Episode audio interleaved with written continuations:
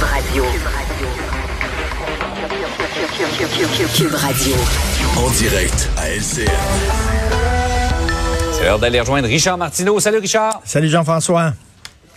À conférence de presse à 14 heures cet après-midi euh, du trio santé, comme on l'appelle, avec François Legault en tête. On ne sait pas ce qu'il va annoncer, mais en tout cas, si on, si on se fie à Éric Duhem, euh, il faudrait progressivement lever toutes les mesures assez rapidement, d'ailleurs. Oui, c'est ce qu'il dit. Il faudrait lever les mesures parce qu'il dit ça manque de fun au Québec. Il veut du fun. Et effectivement, hier, j'ai regardé euh, le reportage d'Alain Laforêt sur les unités de soins intensifs. Ils n'ont pas ben ben de fun. Hein? c'est c'est pas vraiment le fun n'est pas pogné dans les hôpitaux. Alors, mais la question Non. que je me demande, c'est si on lève les mesures tout de suite aujourd'hui, penses-tu que ça va être plus le fun? Penses-tu qu'il va y avoir moins de délestage, qu'il va y avoir moins de cas dans les hôpitaux? Et là, c'est comme si la maison était en feu, OK? Il y avait des gens sur le cinquième étage qui criaient pour qu'on aille les aider. Puis Éric Duhem arrive, puis il dit aux pompiers, allez-vous-en chez vous c'est terminé, c'est fini, allez-vous-en chez vous. Et là, il dit, ben, c'est comme ça en Angleterre, c'est comme ça à Miami. Euh, J'aimerais dire que dans euh, le, le nom euh, Parti conservateur du Québec, il y a le mot Québec. On vit au Québec, on vit pas à Londres, on vit pas à Miami, on vit pas à Paris. On a un système de santé qui est très particulier au Québec. Il va falloir le refaire, on le dit, mais on est poigné avec, là, actuellement. Et je ne pense pas, si tu demandais aux intensivistes, si tu demandais aux médecins que Alain Laforêt a rencontrés, par exemple, aux gens qui attendent d'avoir des opérations parce qu'il y a du délestage, est-ce que si en enlevant les mesures, soudainement, ça va être plus le fun? Ça m'étonnerait vraiment. Donc, écoute, oui, on est toutes tannés. Puis on est toutes mêlées, OK? Ah. Moi, je me demande, j'ai un enfant de 13 ans, si jamais il y a des symptômes, est-ce que, qu'est-ce que je fais avec? Puis là, T'as vu le Christie de tableau? Ça c'est ça, ça ressemble à l'organigramme du ministère de la Santé. Penses-tu qu'il y a des bureaucrates qui ont fait ça, puis après, ça, ils ont dit, ah, c'est clair, ça, là. là. C'est bon, ça. On a fait une bonne job. Pas simple, hein? Vraiment, on est tanné, c'est sûr. Mais sais-tu quoi? Le Ouais. virus, il est pas tanné. Puis le virus, lui, c'est lui, lui, qui euh, mène. c'est le party. Lui, c'est ça. Lui, il a du fun.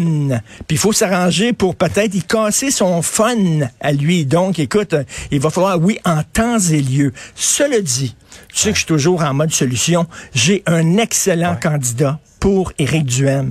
Un candidat pas un qui va l'aider à lutter contre la COVID. Je te le présente tout de suite. C'est-à-dire,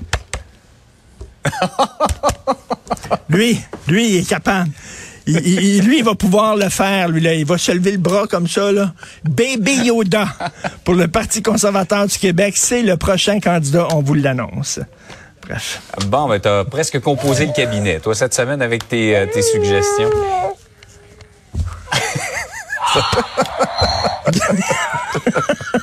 Je pensais pas que tu allais m'amener ça ce matin. Vraiment, tu me surprends. Hey, euh, Richard, on parle beaucoup dans tous les domaines de pénurie de main-d'œuvre. On a parlé des profs, euh, dans la santé, on en manque.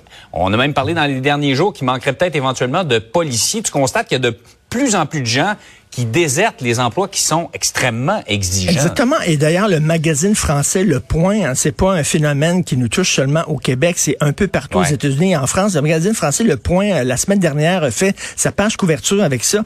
Et on appelle ce phénomène-là la grande démission. Et on dit qu'aux États-Unis, il y a des millions de personnes qui ont quitté leur emploi, qui ont profité finalement des deux ans de pandémie pour réfléchir en disant, est-ce que je suis bien dans l'emploi que j'ai actuellement? Euh, Est-ce que je pourrais pas améliorer ma vie?